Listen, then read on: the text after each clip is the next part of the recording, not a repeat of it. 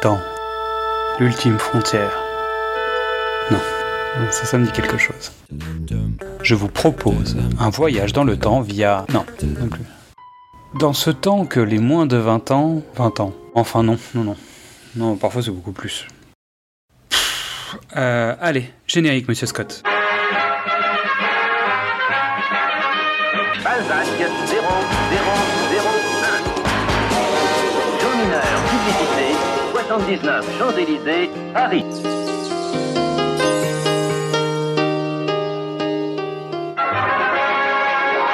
Bienvenue dans Précédemment sur vos écrans, le podcast des équipes de Le Pitch était presque parfait. Je suis Xad et ce soir je suis de sortie. Je vais vous entraîner dans le passé pour parler d'un film. Il y a des grands films qui traversent le temps et d'autres qui profitent des occasions pour voyager par rebond. Faites vos valises, nous partons en voyage. L'avantage pour ce nouvel épisode, c'est que nos bagages seront pris en charge par nos écuyers. Nous allons nous rendre au royaume de Bretagne. Je profite de l'été pour vous proposer un hors-série sur un autre film des mythes arthuriens. Aujourd'hui, nous parlons d'Excalibur de John Borman en 1981. Et nous évoquerons ensuite le toujours sur vos écrans Camelot d'Alexandre Astier. Comme nous l'avions évoqué dans nos épisodes 2 du cinéma au top et précédemment sur les écrans consacrés à Robin des Bois, les légendes arthuriennes ont elles aussi été adaptées de très nombreuses fois au cinéma. Et contrairement à d'autres films qui se concentrent sur la quête du Graal comme Sacré Graal, le roi Arthur comme le roi Arthur de Guy Ritchie, euh, oui je sais, mais je le fais exprès, euh, le personnage de Merlin comme dans Merlin l'Enchanteur, on ne parlera pas de la série Monsieur Merlin. Ah, trop tard. Ou encore de Lancelot dans le film Lancelot, le premier chevalier, avec Richard Gere et Sean Connery. Il en existe de nombreux autres, mais je n'en présente que quelques-uns, parfois par provocation sans doute. Ce film, comme son nom l'indique, suit l'épée mythique Excalibur, de son apparition à son retour à la Dame du Lac. Allez, c'est parti pour la fiche technique. Titre original Excalibur, date de sortie 1981, réalisateur John Borman.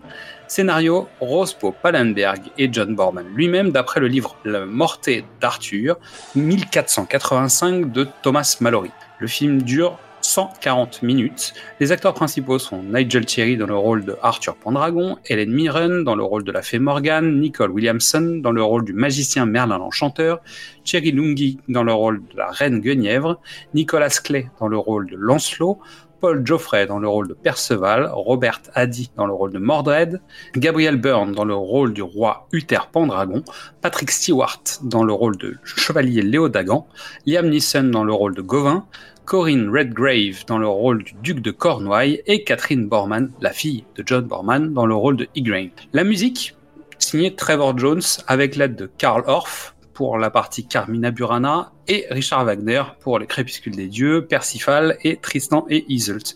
Donc John Borman, on le connaît pour un certain nombre de films, notamment Le Point de non-retour en 1967, Duel dans le Pacifique, le très très célèbre Délivrance en 1972, le très très nanardesque Zardoz avec Sean Connery en 1974. En 1977, il signe L'Exorciste 2. Il signera aussi avec son fils en rôle principal La Forêt d'Emeraude en 1985. Et on le retrouvera aussi notamment dans le film Rangoon en 1995. Ce qu'il faut savoir, c'est que John Borman, à la fin des années 60, travaille pour la United Artists sur l'adaptation d'un roman de Tolkien. Certaines de ses idées refusées par la production se dans Excalibur. Nigel Terry, qui donc joue Arthur Pendragon, on l'a pu le voir euh, notamment dans le film 3 de Wolfgang Peterson. Euh, il a joué dans Highlander, MI5, Doctor Who, donc c'est un comédien qu'on a revu régulièrement euh, à la télé et au cinéma. Helen Mirren, qu'on a vu dans La Folie du Roi George, Excalibur, Gosford Park, The Queen, Tolstoy, La femme au tableau, L'art du mensonge, dans la saga Fast and Furious ou encore dans les Benjamin Gates. Et elle a joué pendant 15 ans dans la série Suspect numéro 1, le rôle de l'inspecteur Jane Tennison. Nicole Williamson, qui joue le rôle de Merlin l'Enchanteur. On a pu le voir dans une des versions d'Hamlet. Ça aussi, c'est un personnage qu'on a vu de nombreuses fois adapté au cinéma. On a déjà parlé de lui dans l'épisode 2 de précédemment sur les écrans, puisqu'en fait, il avait le rôle de Petit Jean dans La Rose et la Flèche de Richard Lester, dont on a parlé. Il a aussi été Sherlock Holmes dans Sherlock Holmes attaque l'Orient Express en 1976. Il a joué pour Otto Preminger dans The Human Factor. En 1985, il jouera dans Oz, un monde extraordinaire, qui est la suite du Magicien d'Oz. Il a joué dans L'Exorciste, la suite, qui est L'Exorciste numéro 3. Comme quoi, il y a un petit rapport avec l'Exorciste. Il a joué dans l'adaptation de Terry Jones du fameux roman euh, Du vent dans les saules.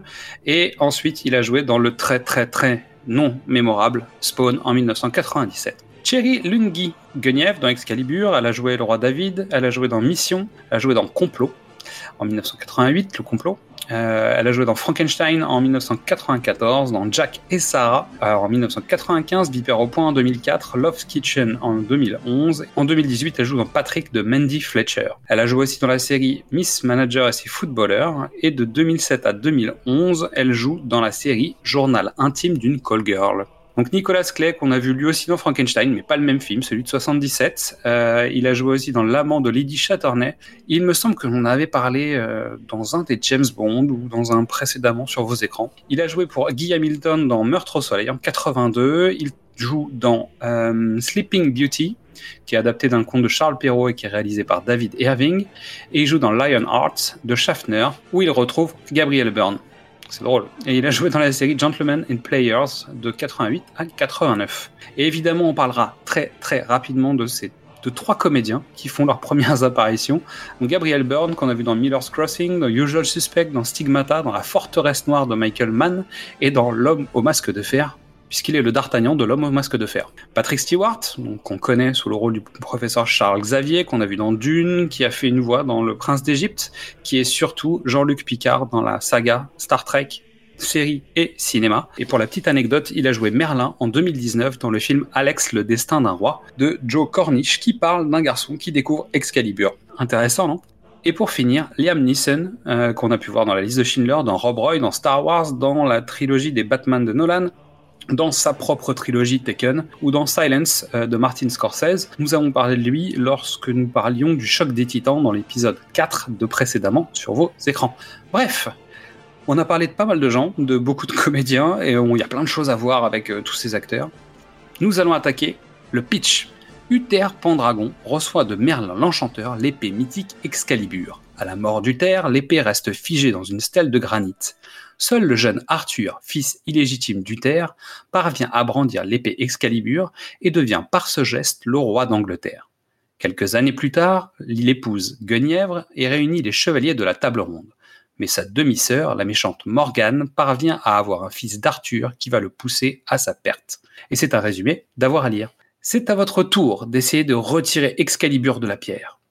Tirez. Tirez plus fort, allez-y.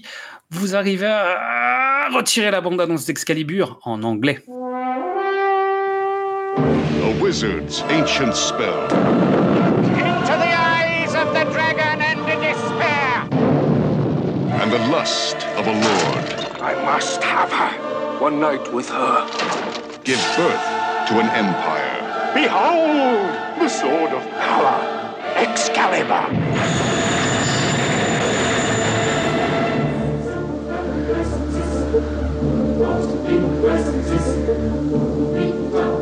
The future has taken root in the present. It is done.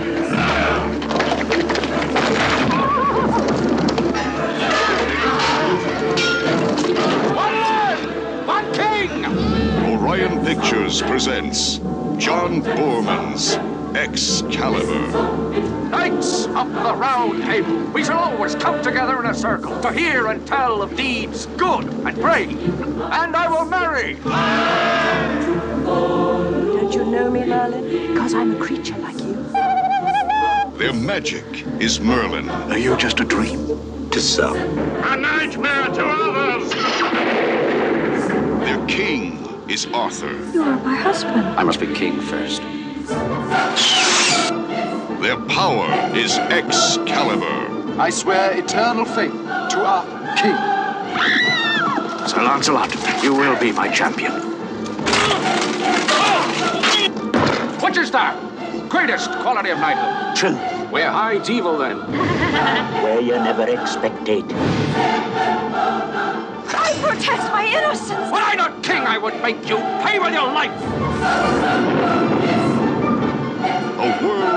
Wizards, kings, warriors, queens, swords, sorcery, and desire. Forged of splendor and magic, where future meets past, flesh meets steel, and the only fear is the pain of love. Excalibur, sword of power, Sword of Kings. Maintenant que nous avons fait plus ample connaissance avec ce film, voici trois raisons de le voir. Premièrement, l'histoire. Il s'agit ici d'un film ayant la volonté de raconter au plus juste le mythe arthurien. Il n'existe pas d'histoire officielle, mais plusieurs trames qui tracent une légende. Pourtant, on sent la volonté de Borman de raconter l'histoire, même si le film manque un peu de temps et qu'on sent que ça rush à de nombreux moments. C'est-à-dire, on sent bien que le film a été découpé en scène pour que toute l'intrigue puisse se coller dans ces 140 minutes. Aujourd'hui, il y a de fortes chances que si Borman avait fait son film, il en aurait fait deux, voire peut-être trois. Deuxièmement, la scénographie et la musique. Le film assume le poids des années. Par certains côtés, le film porte l'éthique et les stigmates d'un style un peu théâtral et des gimmicks des années 80. Je rappelle qu'on est quelques années après Star Wars. Donc, au niveau des effets visuels, c'est pas toujours parfait. Pourtant, faut reconnaître de grands moments de grâce, des moments épiques de la violence, du sexe et de la poésie. Une légende ne mérite pas mieux, n'est-ce pas? Et donc, si on ajoute à cela la musique, cela donne des grands moments de cinéma euh, et de mise en scène. Et pour terminer, au moins, le dernier point, le début de certains comédiens connus. C'est quand même une occasion de voir les débuts de Gabriel Byrne, de Patrick Stewart, de Liam Neeson ou encore d'Ellen Mirren. Donc, quoi qu'il en soit, si vous aimez l'univers artistique, si vous souhaitez découvrir un autre regard sur les légendes arthuriennes, c'est un bon moyen de découvrir quelque chose d'un petit peu sérieux, ou en tout cas qui essaye de faire quelque chose de sérieux. À présent, nous allons parler de Camelot, premier volet d'Alexandre Astier, sorti en 2021. Titre original, Camelot, premier volet. Réalisateur, scénariste, monteur, compositeur, acteur principal, Alexandre Astier. Comme vous le savez sans doute, il est partout, euh, à la production, à l'écriture, euh, depuis des années. Donc il joue Arthur Pendragon, roi de Bretagne. On retrouve aussi Thomas Cousseau, Anne Giroir, Lionel Astier, Joël Sevilla, euh, Jean-Christophe Ambert, Franck Pitiot, Caroline Ferru, Jacques Chambon, mais aussi Sting, Christian Clavier, Antoine Decaune, François Rollin, Clovis Cornillac, Guillaume Gallienne, Alain Chabat, Géraldine Nakache, Nicolas Gabion, Alban Lenoir, Carlo Brandt, Pascal Vincent, Audrey Fleurot ou encore François Morel. Et j'en oublie beaucoup.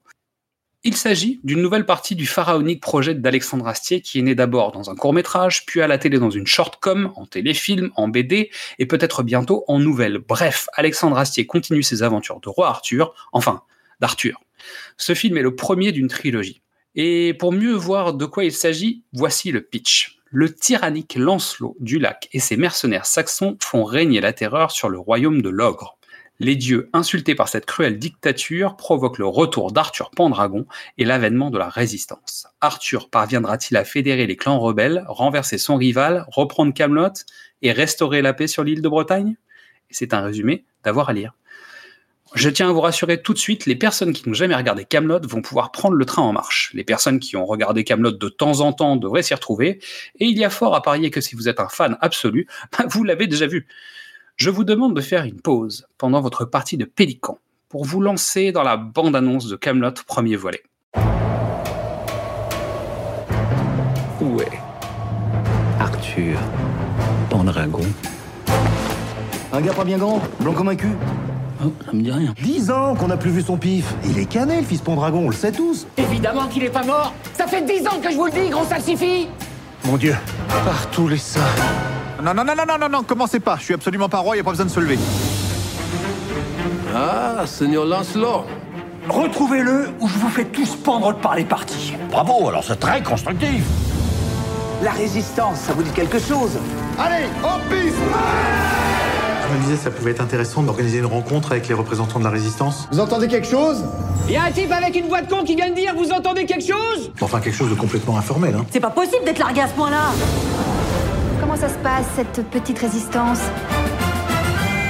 Bon, vous faites 200 pas sur le chemin et vous montez la garde au cas où quelqu'un approche. Approche sur le chemin Vous faites 200 pas sur le chemin et vous montez la garde. Et s'il y a personne qui approche, on revient. Non, vous montez la garde. Il y aurait moyen de réduire la voilure euh, sur la connerie Le fils Pendragon est de retour. Ah ben qu'il vienne. Il faut tuer Arthur. Vous, vous savez pas faire ça? Entraîner les troupes? Euh, Les sièges? Vous faisiez pas avant ça? Bah oui, mais j'entraînais pas des débiles. Si, j'entraînais des débiles, mais pas des débiles comme ça. Qu'est-ce que vous entendez exactement par vous êtes de retour bah, Des fois que vous redeveniez roi. Quoi? Oui, oui, bah c'est c'est vrai que ça fait envie, quoi. Voilà, maintenant, si vous le sentez pas, euh, vous le sentez pas, hein. Ça. hein. Il ne serait pas raisonnable de comparer les deux films tant leur concept, leur narration, leur volonté scénaristique et artistique sont différents. Il s'agit de deux projets audiovisuels traitant du mythe arthurien, chacun à sa façon. Il y a quand même fort à parier qu'Alexandre Astier euh, ait vu déjà euh, Excalibur. Toujours est-il que nous vous invitons à découvrir Excalibur, nous vous invitons à aller au cinéma pour soutenir le cinéma français et euh, les mythes arthuriens de Alexandre Astier. Merci à toutes et à tous. Nous attendons vos notes et vos commentaires sur les sites de podcast et les agrégateurs. Vous savez que cela nous aide à progresser. Abonnez-vous sur ces mêmes plateformes. Avec l'été, c'est le bon moment d'écouter et de réécouter nos anciens épisodes. Pour ce faire, nous avons mis en ligne trois playlists, une par format une pour Qu'est-ce que c'est Bond, une pour du cinéma au top et une pour précédemment sur vos écrans. Comme vous le savez, nous faisons des petits formats hors série pendant l'été exprès pour pouvoir vous occuper et vous proposer un petit peu de nouveautés. Donc suivez-nous sur les réseaux sociaux, Facebook, Instagram, Twitter, venez nous parler, commenter, liker, partager. Nous travaillons actuellement avec l'équipe sur le programme de la rentrée, peut-être de nouveaux formats, qui sait, de nouvelles voix. Nous vous tenons au courant. En attendant de vous retrouver, nous vous souhaitons un bel été et surtout, je vous dis à très bientôt, ici ou ailleurs.